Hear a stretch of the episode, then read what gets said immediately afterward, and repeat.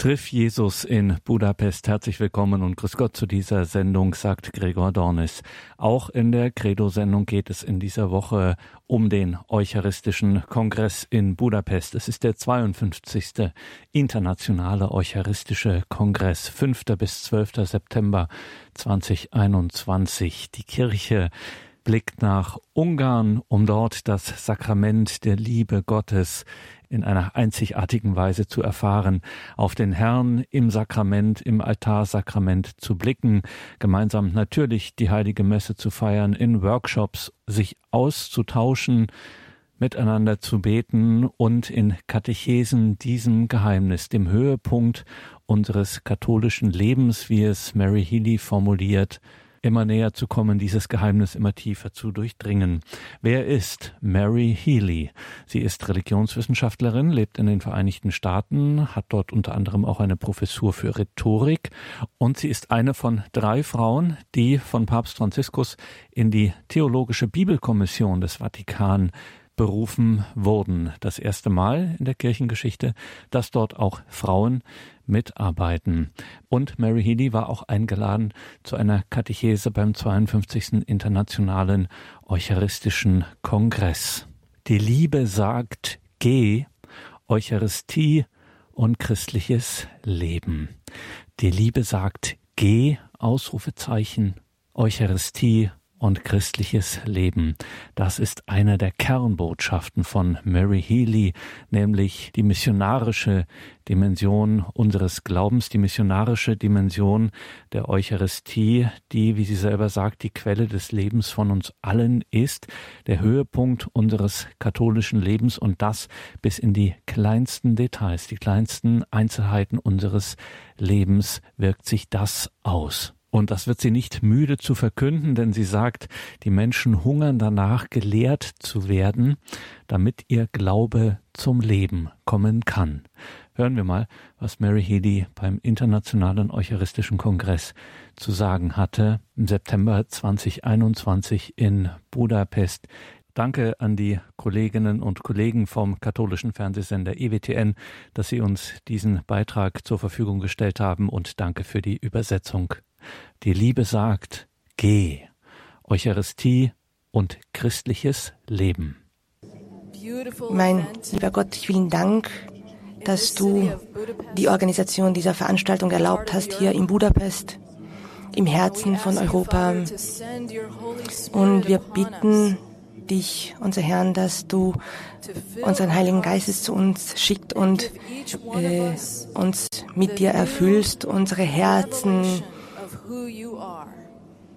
erfüllst und dich offenbarst hier und uns eindeutig sagt, was du von uns wünschst. Unser Herr, wir beten hier darum, dass du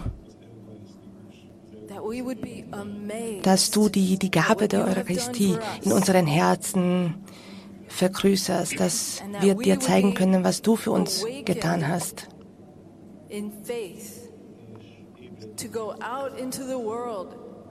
und dass wir unseren neuen Glauben erkennen können, damit wir in die Welt gehen und die Gabe, das Geschenk verteilen können, was du uns erteilt hast.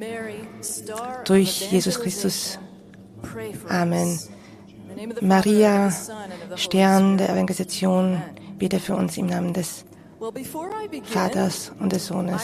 Ähm, bevor ich das starten möchte, äh, möchte ich euch mit Ihnen ein Zeugnis mitteilen. Und zwar äh, die Liebe, das Gebot der Liebe G, diesen Titel habe ich eigentlich aus einem Buch geklaut, und zwar aus dem Buch von Jason Chin, geschrieben von dem protestantischen charismatischen Leader der überdies hinaus die, äh, der Gründer der Bewegung Love Says Go.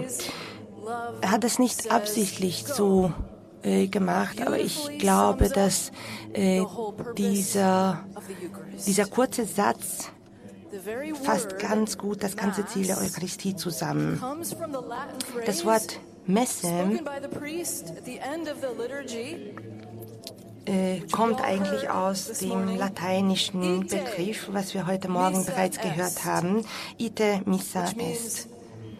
Und das heißt sowas, äh, geht hin, ihr seid gesandt. Aber an wen wird das gerichtet? Wer ist gesandt? Wir natürlich, die Kirche, wir alle. Wir haben eine Sendung erhalten. Wir sind in die Welt gesandt, damit wir die, die Gabe, das Geschenk mit der Welt teilen, was wir in der Eucharistie bekommen haben. In der Eucharistie bekommen wir die Liebe Gottes. Und zwar die bedingungslose Liebe, die unendliche Liebe Gottes bekommen wir in der Eucharistie. Was in der Leidensgeschichte und Tod Jesus Christi in uns äh, ausgegossen wurde. Und diese Liebe ist gar nicht statisch. Diese Liebe ist voll mit Energie und Kraft Gottes. Es ist dynamisch. Und das bringt uns dazu, dass wir in die Welt gehen, was diese Welt, die diese Energie braucht, wie auch der heilige Paulus also Liebe sagt, geh. In diesem Sinne, das höchste Ziel der Eucharistie und das höchste Ziel aller Messen, an denen wir teilnehmen können, ist die Sendung, die Mission. Wir sind alle Missionäre. Ite missa est. In den USA gibt es solche Kirchen, die die Schilder aufgehängt haben bei den, bei den Parkplätzen der Kirche. Und deswegen können wirklich alle Gläubigen jeden Tag, wenn sie die Kirche am Sonntagmorgen verlassen, diese Schilder sehen. Da steht, Sie betreten jetzt Missionsgebiet. Ich glaube, das ist eine wunderbare Idee. Immer wenn wir die Kirche verlassen, betreten wir ein Missionsgebiet. In der Eucharistie ist die Erlösung Christi präsent. Jesus, der Gottessohn, hat sich entleert hat sich entleert seiner göttlichen Herrlichkeit und wurde Teil dieser ganzen Welt mit all den Freuden, Leiden, Lasten und Träumen dieser Welt.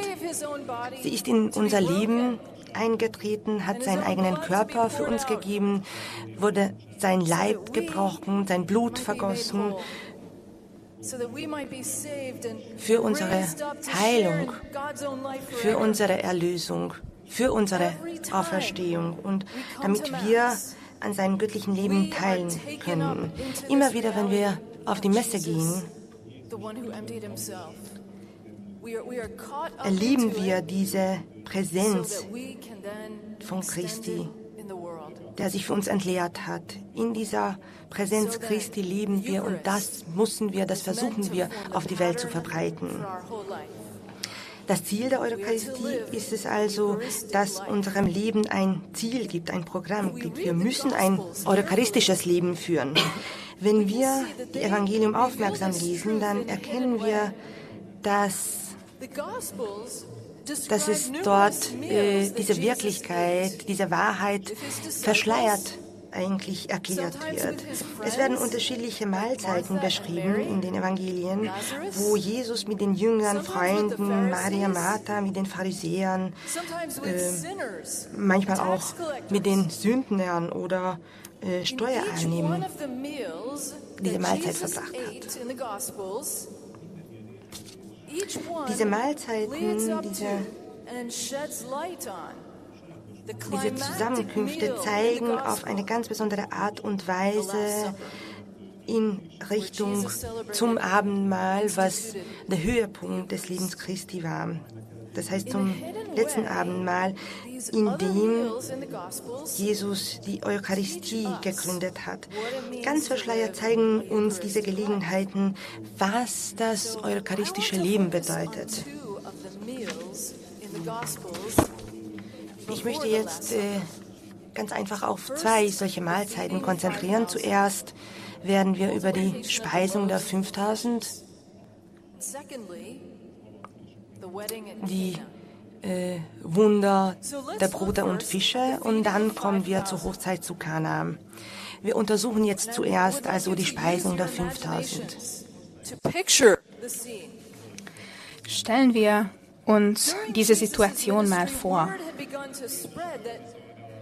Jesus, ähm, während Jesus auf Erden diente, hat es sich herausgesprochen, dass dieser Mann aus Nazareth die Kranken heilen kann.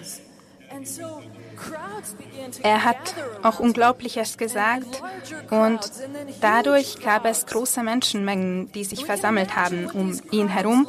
Die Menschenmasse wurde immer größer. Wir können uns aber auch vorstellen, wie diese Menschenmenge ausgesehen hat. Es gab einfache Bauerfamilien mit kleinen Kindern.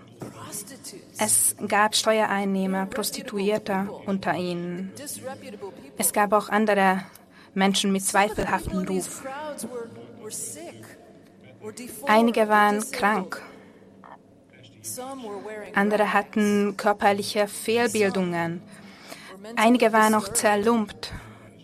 Es gab einige unter ihnen, die mental gestört waren. Und einige haben nicht gut gerochen. Also die Zusammensetzung war sehr unterschiedlich.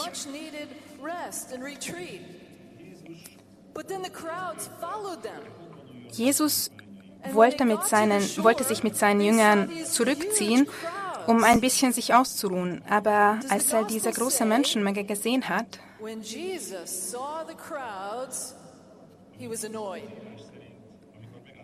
also ähm, die Schrift stellt die Frage, ob Jesus verärgert war oder nicht, als er die Menschenmenge gesehen hat. War er das? Nein, das war er nicht. Er hätte sich zwar ausruhen wollen, aber als er die Menschen gesehen hat, da hatte er Mitleid mit ihnen. Denn sie waren wie Schafe, die keinen Hirten haben.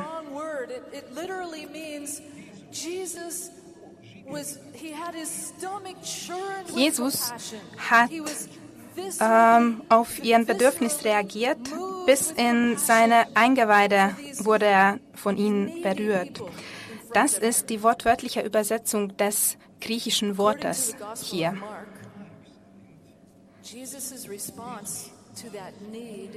Mark besagt, dass die Antwort Jesu auf diesen Bedürfnis war, dass er den Menschen vieles gelehrt hat. Matthäus allerdings schreibt, dass Jesus die Kranken geheilt hat. Lukas wiederum schreibt, dass er gelehrt und geheilt hat. Zurück zu Mark, zu Markus.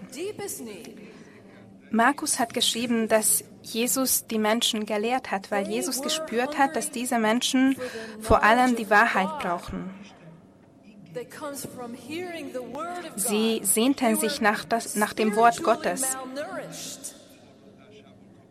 Und diese dieser Wunsch konnte erfüllt werden, indem sie sich das Wort Gottes anhören. Also sie waren geistig unterernährt. Amos, der Prophet Amos hat schon gesagt, da schicke ich Hunger ins Land, das Worte des Herrn zu hören. Das Volk war also hungrig, wollte das Wort Jesus und die frohe Botschaft Jesu hören. Das Volk wollte hören, dass die Sünden vergeben werden und dass es ein Reich geben wird, das in Jesu verkörpert wird. Auch heute ist das der Fall. Es gibt so viele Menschen um uns herum, die nach Gott hungern. Vielleicht schauen die Menschen auf der Straße reich und erfolgreich an. Aber wenn wir einen geistigen Röntgenblick hätten, könnten wir sehen, dass diese Menschen aufgeblasene Bäuche haben, aber Arme und Beine wie Stöcke. Sie sind so wie Kinder, die hungern. Sie haben so einen großen Hunger in sich. Sie hungern das Wort Gottes. Das trifft auch auf viele Katholiken zu, die regelmäßig zu Messer gehen, denn sie kennen die Person nicht, die sie zu sich nehmen bei der heiligen Kommunion. Sie hungern nach Gott und danach, dass sie Gott kennenlernen können. Also nach diesem langen Tag, an dem Jesus diesen tiefen seelischen Hunger gestillt hat, haben die Jünger sich entschlossen, Jesus zu unterstützen und in den praktisch, praktischen Angelegenheiten ihm ein bisschen zu helfen. Äh, sie dachten wahrscheinlich, dass er so spirituell war. Ähm, er ist ja aus den Wolken gekommen. Er hat vielleicht nicht so viel praktisches Denken. Sie haben ihm also vorgeschlagen, der Ort ist abgelegen und es ist schon spät geworden. Schickt die Menschen weg, damit sie in die umliegenden Gehöfte und Dörfer gehen und sich etwas zu essen kaufen können. Das heißt eigentlich, dass die Schafe für sich selber sorgen sollten. Das war ihre Nachricht, ihre Botschaft. Als ob sie irgendwas bekommen könnten, indem sie Gott verlassen, was sie von Gott, von Jesus nicht hätten bekommen können. Das ist sehr, das ist sehr häufig, das kommt sehr häufig in der Bibel vor, dass die Jünger nicht wirklich verstehen, was eigentlich passiert. Die Antwort Jesu war einfach. Gebt ihr ihnen zu essen. Gebt ihr ihnen zu essen. Die Jünger waren geschockt. Sollen wir weggehen? Erwartest du von uns, dass wir, dass wir unsere Einnahmen ähm, ausgeben, um dem Volk Brot zu kaufen? Und es den Menschen zu geben. Erwartest du das von uns? Sie waren also ein bisschen sarkastisch auch. Ein bisschen verspotterisch haben sie reagiert. Jesus hat allerdings gewusst, dass das eine große Lehre für sie sein wird, wenn sie später als Apostel dieses Wissen gebrauchen können. Und für uns bedeutet das das Gleiche. Wie oft denken wir, dass wir nicht alles haben, um die Bedürfnisse der Menschen um uns herum zu befriedigen. Ihr Hunger nach dem Evangelium, ihren seelischen Hunger oder ihre Bedürfnisse auf Heilung. Aber vielleicht sind sie nur hungrig, brauchen Obdach oder Kleidung. Es kann auch sein, dass sie sich einfach Mitgefühl wünschen, Liebe und Verständnis. Aber wie kann ich ihnen gegenüber so sein, äh, nett sein, geduldig sein, wenn ich mit meiner eigenen Familie nicht so sein kann? Manchmal kann ich ja auch gar nicht erst aufstehen am Morgen. Jesus fragt also die Jünger, was habt ihr? Wie viele Brote habt ihr? Geht und seht nach. Die Jünger antworten, fünf Brote und außerdem zwei Fische, also das ist eigentlich gar nichts. Stellen Sie sich vor, was das für Sie bedeutet hat. Das war fast gar nichts. In den Händen Jesu war das jedoch etwas.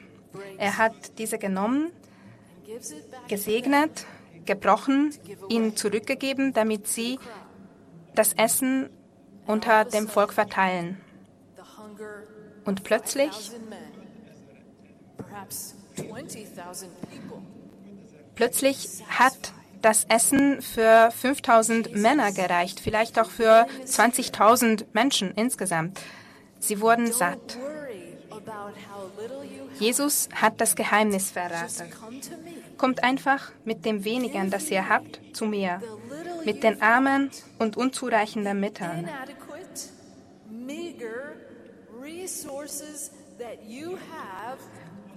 Kommt zu mir mit dem wenigen, das ihr habt. Und lasst mich ähm, euch erfüllen. Lasst mich euch befriedigen.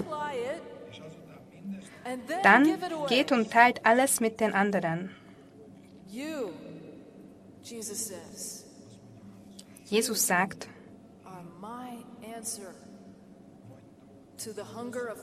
ihr seid meine Antwort auf den geistigen Hunger dieser Welt.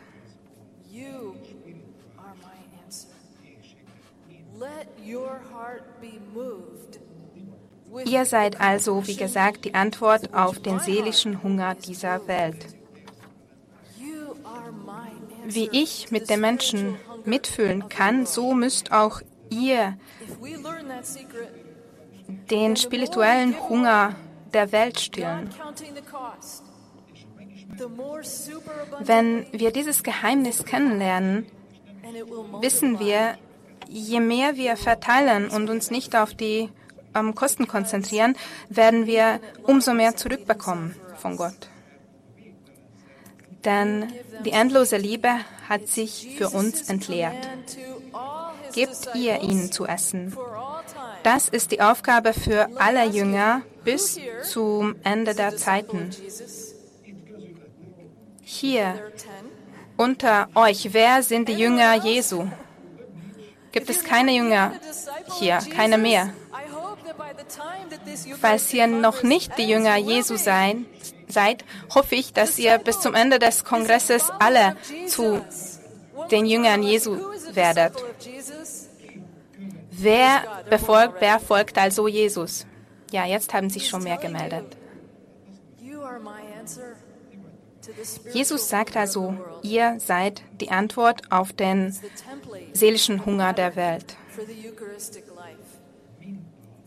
Das ist die Muster, die uns das eucharistische Leben vorzeigt. Ich kann mich an eine Frau erinnern, sie hieß Loretta. Meine Eltern haben sie vor ein paar Jahren kennengelernt.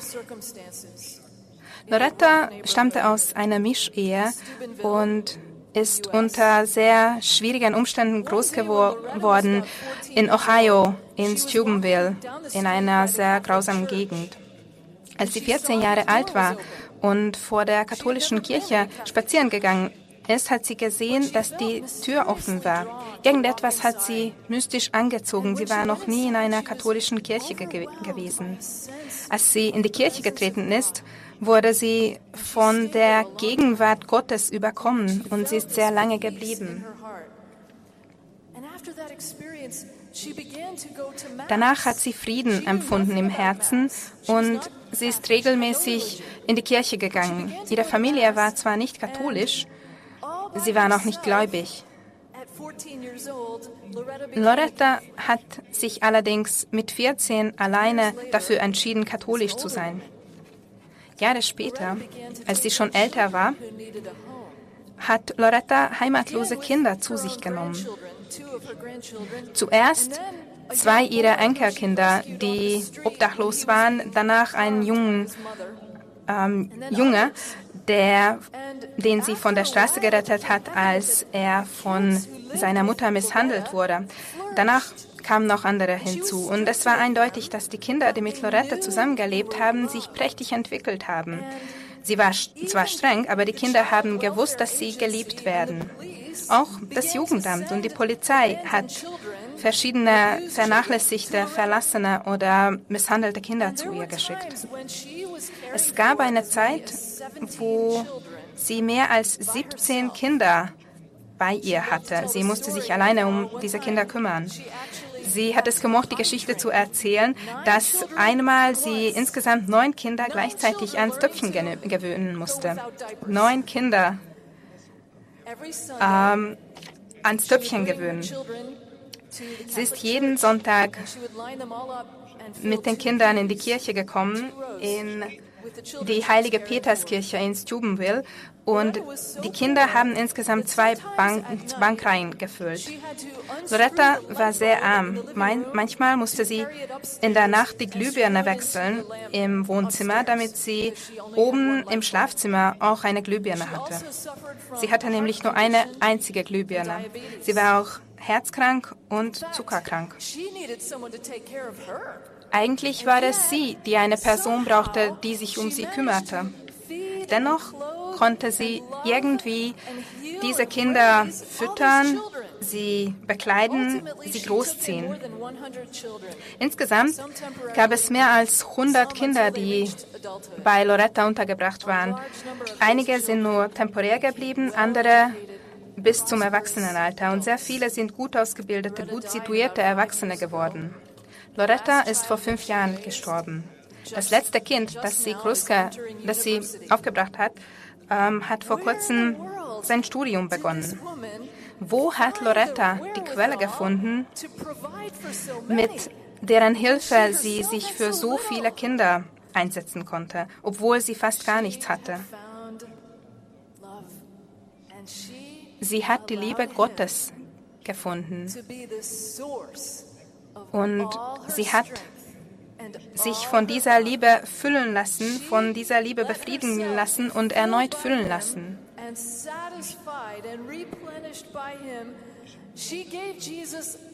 Sie wurde wieder und wieder aufgefüllt von dieser Liebe. Die Liebe ist einfach nicht ausgegangen. Gebt ihr ihnen zu essen. Jesus wünscht sich nicht, dass wir aus unserem Überschuss, aus dem Extra was abgeben, was wir nicht mehr brauchen, aus unserem überflüssigen ähm, Geld, aus unserer überflüssigen Zeit, sondern Jesus wünscht sich, dass wir aus dem Nötigsten was abgeben. Das, was auch wir brauchen. Und das hat oft seinen Preis. Einmal in einem intimen Augenblick vor dem allerheiligsten Sakrament hatte ich das Gefühl, dass ich Jesus sagen muss, dass ich ihn so liebe, dass ich mich am liebsten in Zucker zerfetzen lassen würde für ihn. Menschen, die verliebt sind, sagen ab und zu verrückte Dinge. Ich habe das Ganze auch kurz darauf vergessen. Jahre später war ich allerdings die Führerin einer Laiengemeinschaft. Ich hatte das Gefühl, dass ich einfach zerrissen werde, dass die Beschwerden endlos sind, dass die Bedürfnisse, die Ansprüche endlos sind. Ich war frustriert und habe eines Tages gebeten, Gott, ich habe das Gefühl, dass ich in Stücke zerfetzt werde.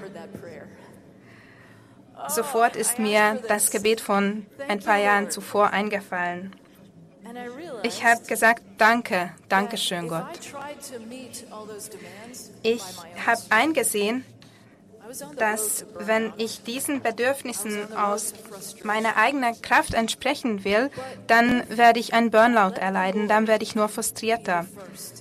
Aber wenn ich Gott an den ersten Platz setzen würde, wenn er meine erste Liebe wäre, wenn ich ihn im Auge behalten würde, dann könnte ich ihm meine Brotleibe, meine Fische geben und er würde dafür sorgen, dass diese nie ausgehen.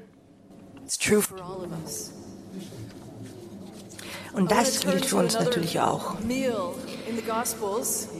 Jetzt kommen wir zur nächsten Speisung äh, aus dem Evangelium Johannes. Da haben wir die Hochzeit zu Kana.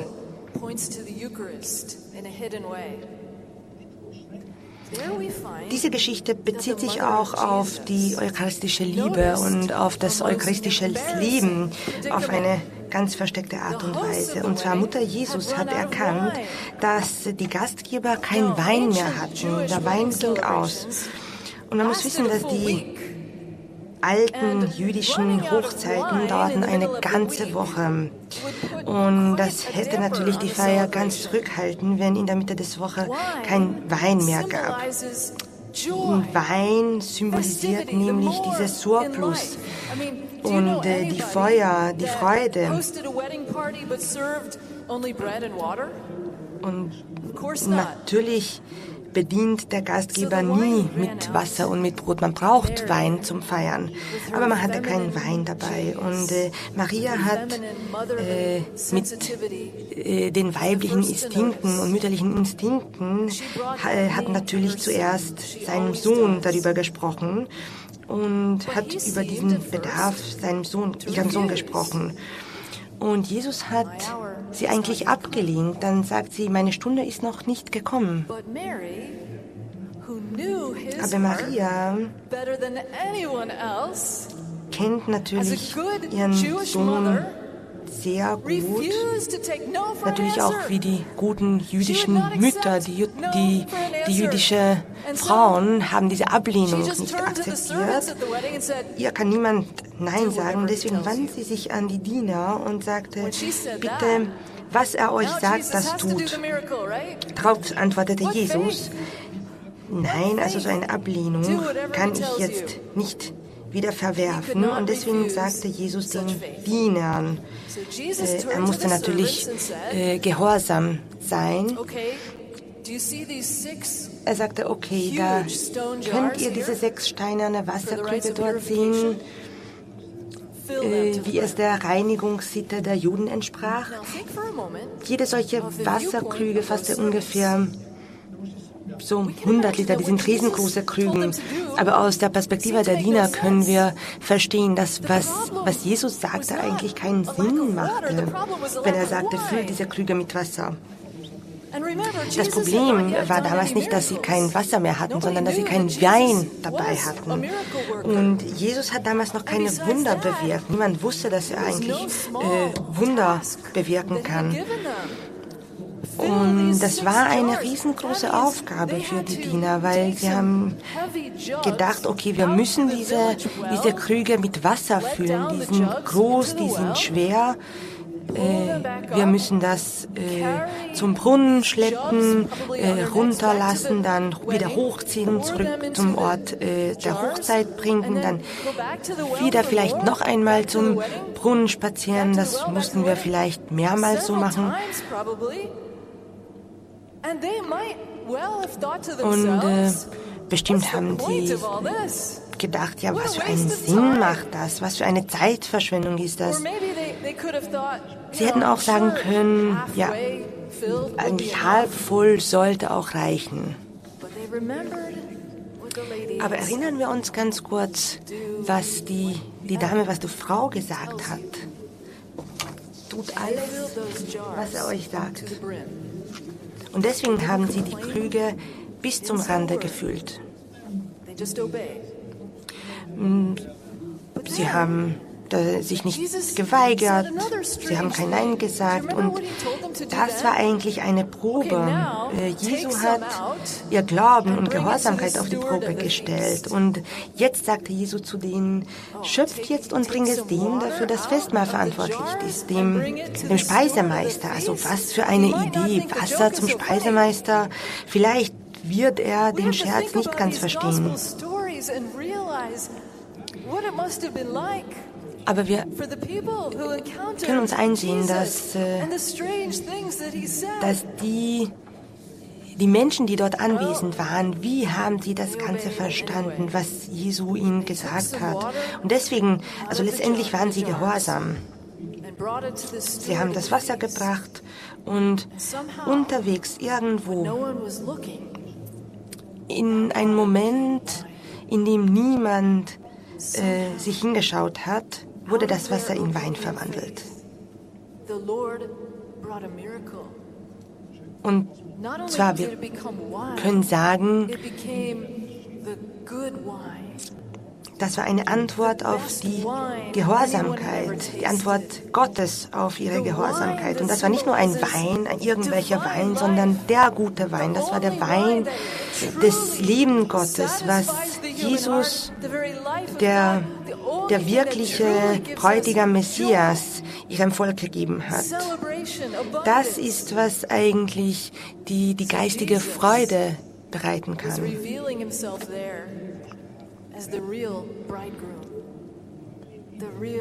Jesu hat also als guter Bräutigam sich selber gezeigt.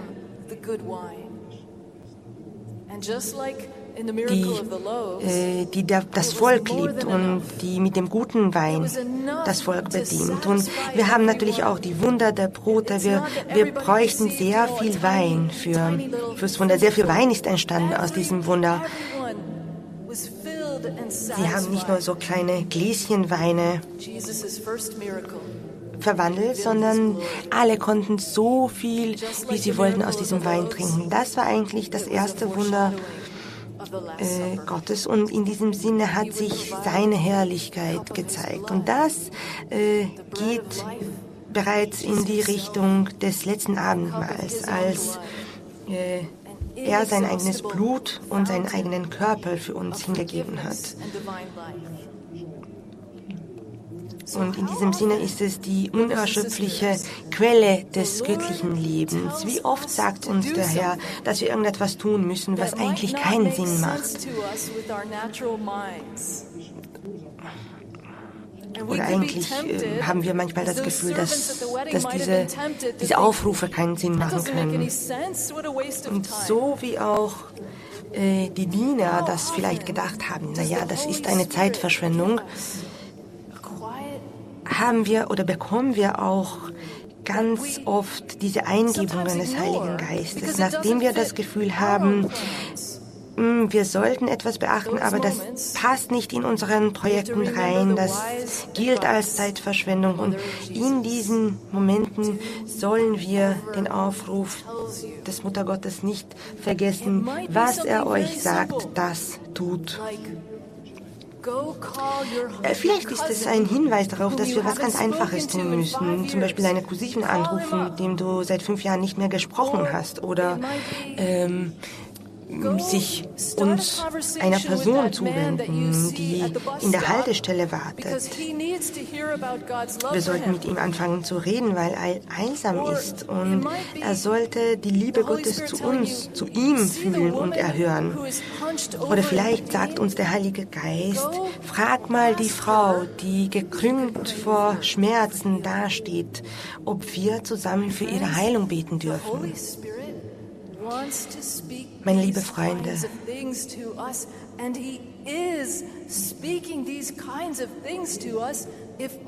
Gott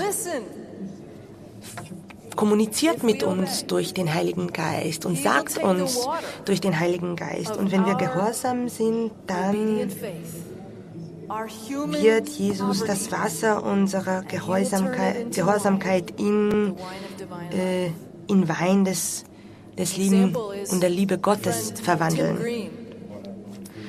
Ein gutes Beispiel dafür ist ein, ein Freund von mir, Tim Green. Er hat als, als Rechtsanwalt gearbeitet. Er hat eine sehr gute Position bei Ford Motor Company.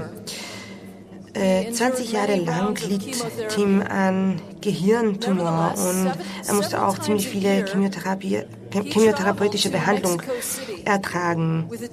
Aber trotzdem äh, verreiste Tim sehr oft äh, jährlich mehrmals in Mexiko-Stadt mit einer Gruppe von Freiwilligen, wo sie den Ärmsten gedient haben, die auf einer Mühldepot gelebt haben. Sie haben auch ärztliche Versorgung gegeben. Sie waren äh, als freundliche Hilfe dabei und sie haben auch gelehrt zu beten. Die haben eigentlich erfahren, dass Gott Wunder bewirken kann, Wunder vollbringen kann. Manchmal auch durch ganz einfache Sachen. Äh, die die Menge, die Menschenmenge, was war viel größer manchmal, als sie das erwartet haben. Und sie hatten äh, nicht genug Essen, kein genug äh, Essen dabei. Und äh, der Herr war da und er hat äh, das Essen vermehrt. Manchmal ist auch geschehen, dass sie Reis den Menschen gegeben haben, dass sie Reis verteilt haben und sie haben wieder die Menschenmenge gezählt und der Reis reichte nicht aus. Sie haben angefangen zu beten, äh, sie haben angefangen, diese Schachtel zu verteilen und äh, die letzte Person, die äh, in der Schlange stand, hat immer noch genug Reis bekommen. Das ist auch ein, ein Wunder. Äh, und eine Vermehrung des, des Essens. Deswegen müssen wir auf die Stimme des Heiligen Geistes hören. Einmal in den äh, USA hat Tim äh, seiner Frau eine Blume gekauft und sie hat angefangen äh, mit der Frau im Geschäft äh, zu, zu sprechen, zu reden und diese Frau hat ihm erzählt, dass äh, sie schrecklichen Kopfweh hat. Also sie hatte wirklich einen Kopfweh seit vielen Monaten. Sie ist gefallen und sie hat den Kopf auf den Boden geschlagen. Sie hatte eine Gehirnerschütterung. Und ähm, ja, wegen diesem Unfall hatte sie auch eine ganz ernste Augenschädigung. Und während äh, Tim während sie das erzählt hat, hatte Tim die, äh, die Stimme des Heiligen Geistes gehört und gespürt. Und sie hat der Frau gesagt, äh, ob sie zusammen für ihre Heilung beten können. Das war ein Risiko, das sie eingenommen haben. Manchmal müssen wir solche Risiken eingehen. Tim hat gesagt, ja, Oft habe ich das erfahren, dass Jesus die Menschen heilen kann. Darf ich mit dir für deine Heilung beten? Äh, die Frau hat sich ein bisschen geweigert. Sie fand das bestimmt ein bisschen komisch. Aber Tim reichte ihr die Hand und äh, sie haben sich nicht angefasst. Sie war auf der anderen Seite der Theke und als sie angefangen haben zu beten, hat Tim den Kraft Gottes gespürt. Und auch die Dame, die Frau hat diesen Kraft äh, mitbekommen. Und die Dame hat gesagt, nein, ich habe keine Schmerzen mehr. Es ist wirklich weg. Und Tim sagt, ja, das hat Jesus gemacht. Und schauen, schauen wir mal, wie gut du jetzt sehen kannst. Dann, äh, wir können das gute Auge zudecken und du kannst mir sagen, wie gut du sehen kannst. Und die Dame hat gesagt, ja, ich kann jetzt mit dem schlechten Augen jetzt wirklich weite Etikette auf den Regalen lesen, was ich früher nie gemacht habe. Ich kann jetzt sehen. Tim hat verstanden, dass der Herr sich mit dieser Frau treffen wollte. Das war Jesus und nicht ich, der dich geheilt hat. Und da in diesem Blumengeschäft hat er die gute Nachricht, das Evangelium mit dieser Frau geteilt und sie haben darüber geredet und am Ende dieses Gesprächs hat die Frau eine, eine ganz neue Verbindung zum Herrn äh, geknüpft. Die Frau hat gesagt, dass sie regelmäßig jetzt in die Kirche gehen wird, jeden Sonntag zur Messe gehen wird und das heißt, dass Tim eigentlich, Tim hat das erkannt, dass Jesus das Wasser der Gehorsamkeit in in Wein des neuen christlichen Lebens verwandelt hat. Und da sehen wir eben an diesem Beispiel, was wir gesehen haben. Der Herr ruft uns dazu, dass wir solche Begegnungen erleben können. Diese zwei Abschnitte des Evangeliums, äh, also die Speisung der 5000 beziehungsweise die Hochzeit zu Kana, erinnert uns daran, dass äh, das was für eine Vorbereitung, was alles jetzt am letzten Abend mal mit Jesu geschehen wird. Allerdings gibt es noch ein Element, was unabdingbar ist, um das eucharistische Leben zu leben. Und das ist das andere große Geheimnis des Obergemachs, nämlich die Ausgießung des Heiligen Geistes zu Pfingsten.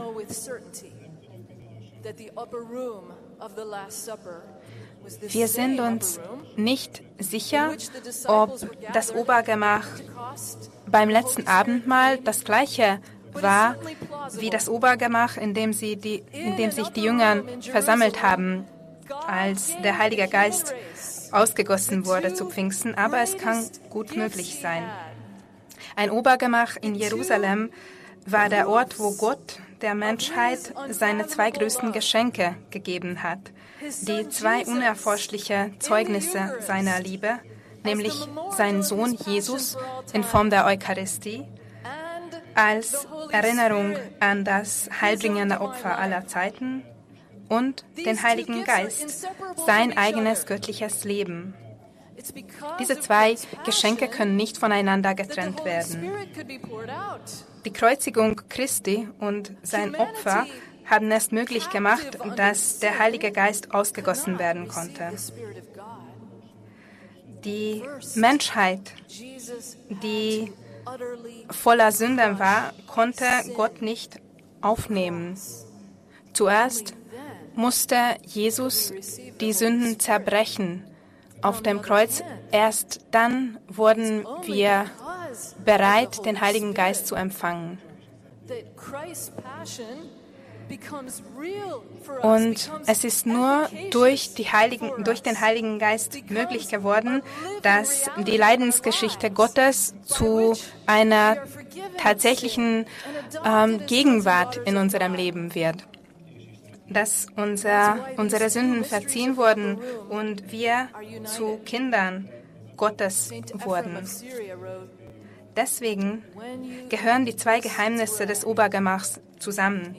Wie der heilige Ephraim der Syrer gesagt hat, wenn ihr dieses Brot, also die Eucharistie, esst, werdet ihr das Feuer des Heiligen Geistes empfangen. Ihr werdet das Feuer des Heiligen Geistes empfangen. Dieses Feuer ist das Feuer der Liebe Gottes. Und dieses Feuer empfangen wir in unseren Herzen und in unseren Körpern in Form der Eucharistie damit auch wir zu Christus werden können, damit ähm, das Brot ähm, zu seinem Körper wird und wir dieses Brot aufnehmen können, ähm, damit wir uns in und mit seinem Körper vereinen können. Es ist nur der Heilige Geist, der es uns ermöglicht, ein eucharistisches Leben zu führen. Ohne den Heiligen Geist können wir kein eucharistisches Leben führen. Diese zwei Mysterien des Obergemachs werden im eucharistischen Gebet widerspiegelt, das der Zelebrant in der heiligen Messe betet. Das ist der Höhepunkt der Messe und dieses Gebet, das eucharistische Gebet, beinhaltet die Epiklese. In diesem Gebet bitten wir den Heiligen Geist, das Brot und den Wein auf dem Altar ins, ins, in den Körper und ins Blut Jesu zu, zu verwandeln. Aber nicht nur das Brot und der Wein verändern sich durch den Heiligen Geist. Es gibt auch ein anderes Gebet, nämlich die Kommunionsepiklese. Das ist ein Gebet, in dem der Heilige Geist gebeten wird, die Menschen zu erfüllen, damit in dem Augenblick, in dem wir Christi Leib und Blut empfangen, zu uns nehmen, wir auch zu Christus werden können, damit wir auch Christus werden. Das können wir auch in der griechischen Liturgie des heiligen Basilius sehen, in, der, in den Ostkirchen. Hier wird gesagt, wir beten und rufen dich an, Allerheiligster, dass durch den Ratschluss deiner Güte dein Heiliger Geist auf uns und die vorliegenden Gaben komme und sie segne. Heilige und dieses Brot als den wahren kostbaren Leib unseres Herrn Gottes und Heilandes Jesus Christus und diesen Kelch als das wahre kostbare Blut unseres Herrn Gottes und Heilandes Jesus Christus, das vergossen wurde für das Leben und Heil der ganzen Welt, zeige. Einige uns alle, die an dem einen Brote und Kelche teilnehmen, gegenseitig zur Gemeinschaft des einen Heiligen Geistes. Das ist die Liturgie der Ostkirche. In der Westkirche dagegen ist es vor allem das dritte eucharistische Hochgebet, in dem darauf hingewiesen wird. Der Priester sagt nämlich, stärke uns durch den Leib und das Blut deines Sohnes und erfülle uns mit seinem Heiligen Geist, damit wir ein Leib und ein Geist werden in Christus.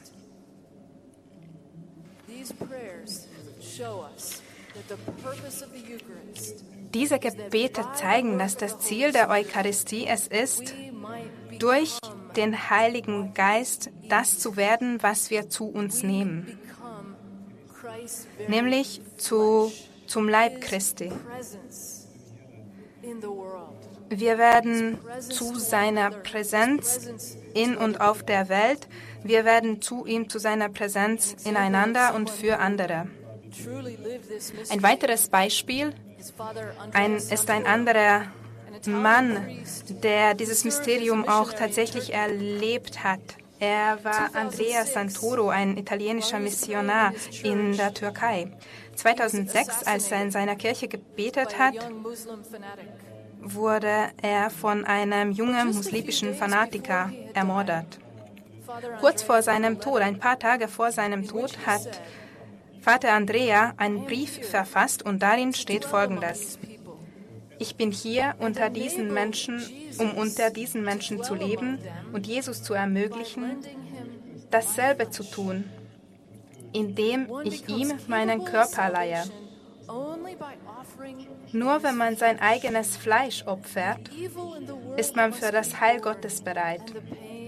Man muss das Böse in der Welt ertragen und den Schmerz teilen, indem man es in sein eigenes Fleisch aufnimmt, so wie Jesus es getan hat. Was für eine schöne Art dies ist, um das eucharistische Leben auszudrücken. Ein paar Tage vor seiner Ermordung hat er das gesagt, unseren Körper Jesus leihen.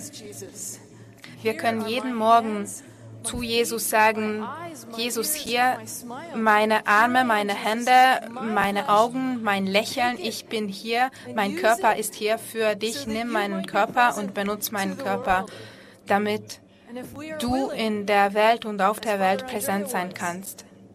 Wenn wir dazu bereit sind, genauso wie Vater Andrea,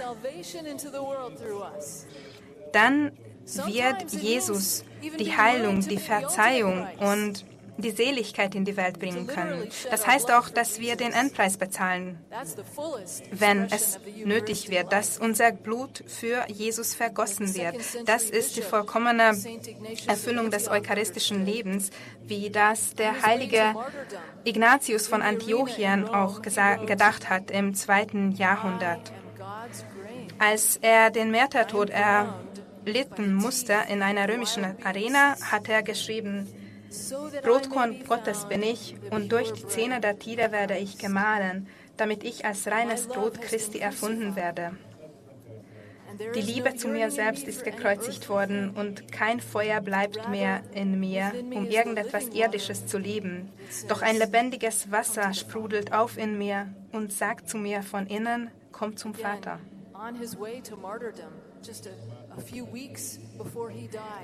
Ein paar Wochen zuvor, vor seinem Tod, hat er seinen Wunsch ausgedrückt, dass er seinen Körper für Jesus opfert.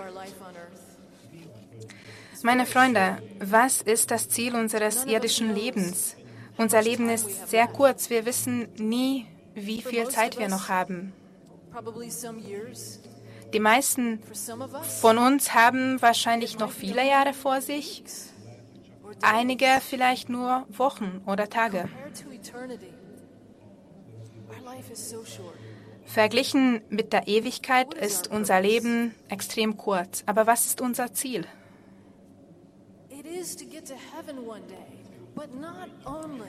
Unser Ziel ist es, in den Himmel zu kommen. Aber das ist nicht unser einziges Ziel. Unser einziges Ziel ist nicht nur in den Himmel zu kommen. Wir wollen nämlich den Himmel auch auf Erden gegenwärtig machen. Wir wollen alle dazu beitragen, dass Jesus auf Erden präsent ist. Denn wo Jesus ist, da ist auch der Himmel. Was für ein Privileg das ist, das wir von Gott bekommen haben. Als er auf dem letzten Abendmahl gesagt hat, tut dies zu meinem Gedächtnis hat Jesus eigentlich seinen Jüngern befohlen und natürlich den Nachfolgern seinen Jüngern das Befehl gegeben, dass sie die Eucharistie für immer und ewig feiern werden, genauso wie die Bischöfe nach ihnen. Die Eucharistie muss für immer gefeiert werden. Aber wenn er sagt, tut dies zu meinem Gedächtnis, spricht er auch eigentlich zu uns alle. Was sollen wir tun? Wir sollen unser ganzes Leben für ihn leben, unser ganzes Leben zu seinem Gedächtnis leben.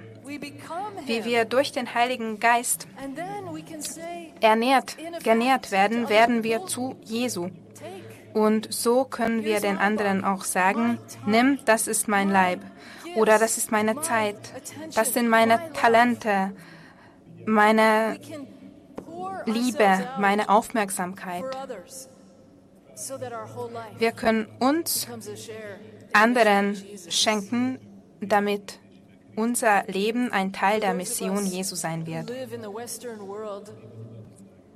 Für diejenigen, die im, in der westlichen Welt leben oder hier in Mitteleuropa oder in den Vereinigten Staaten, wo ich herkomme,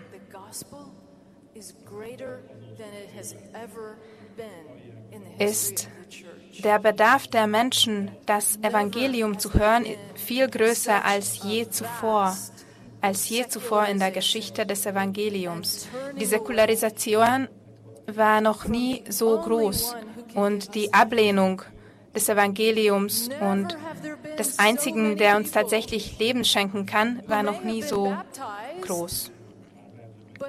Es gab noch nie so viele Menschen, die zwar vielleicht getauft wurden, aber Gott gar nicht kennengelernt haben, die sich von Gott ähm, abgewandt haben, die sich von der Kirche distanziert haben,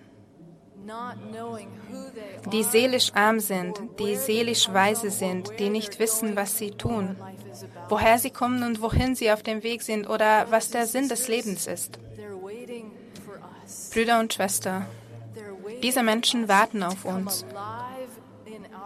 Sie warten auf uns, damit wir lebendig werden, damit unser Glaube lebendig wird durch den Heiligen Geist. Sie warten auf uns, sie warten auf Katholiken, die voller Freude sind, voller Leben sind,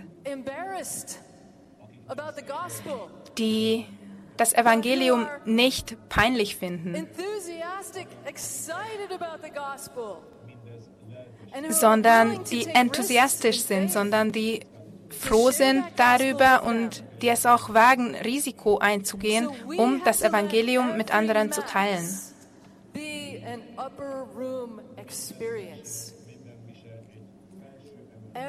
So kann jede Messe zu ein Erlebnis werden wie im Obergemach damals. So kann jede Messe eine Möglichkeit sein, um Gott zu fragen, um Jesus zu bitten nach der heiligen Kommunion. Ihn einfach zu fragen, wohin er uns senden möchte, wo wir an dem Tag den Himmel auf Erden präsent machen sollten. Wo sollten wir den spirituellen Hunger der Menschheit stillen? Zeige uns das, Gott. Zeige uns, wo wir verzeihen sollten, wo wir die Wahrheit aufzeigen sollten, wo geheilt werden soll. Wir können Gott bei jeder heiligen Kommunion darum bitten. Wir sollten das auch tun und wir sollten uns an die Worte der heiligen Mutter Gottes erinnern, was er euch sagt, das tut. Danach können wir mit der Kraft des Heiligen Geistes erfüllt das Obergemach hinter uns lassen, wie das die Jünger am Pfingsttag gemacht haben. Wir können als lebendiger Tabernakel Gott mitnehmen in die Welt. Das haben die Jünger auch getan. Und das haben die ersten Christen auch getan.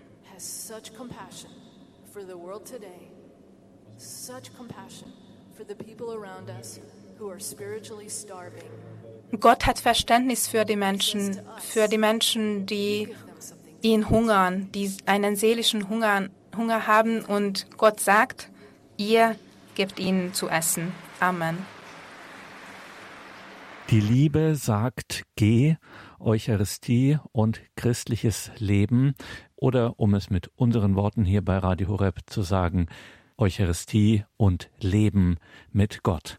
Mary Healy war das beim 52. Internationalen Eucharistischen Kongress. Die Religionswissenschaftlerin und Rhetorikerin ihrerseits von Papst Franziskus in die Theologische Bibelkommission des Vatikans berufen.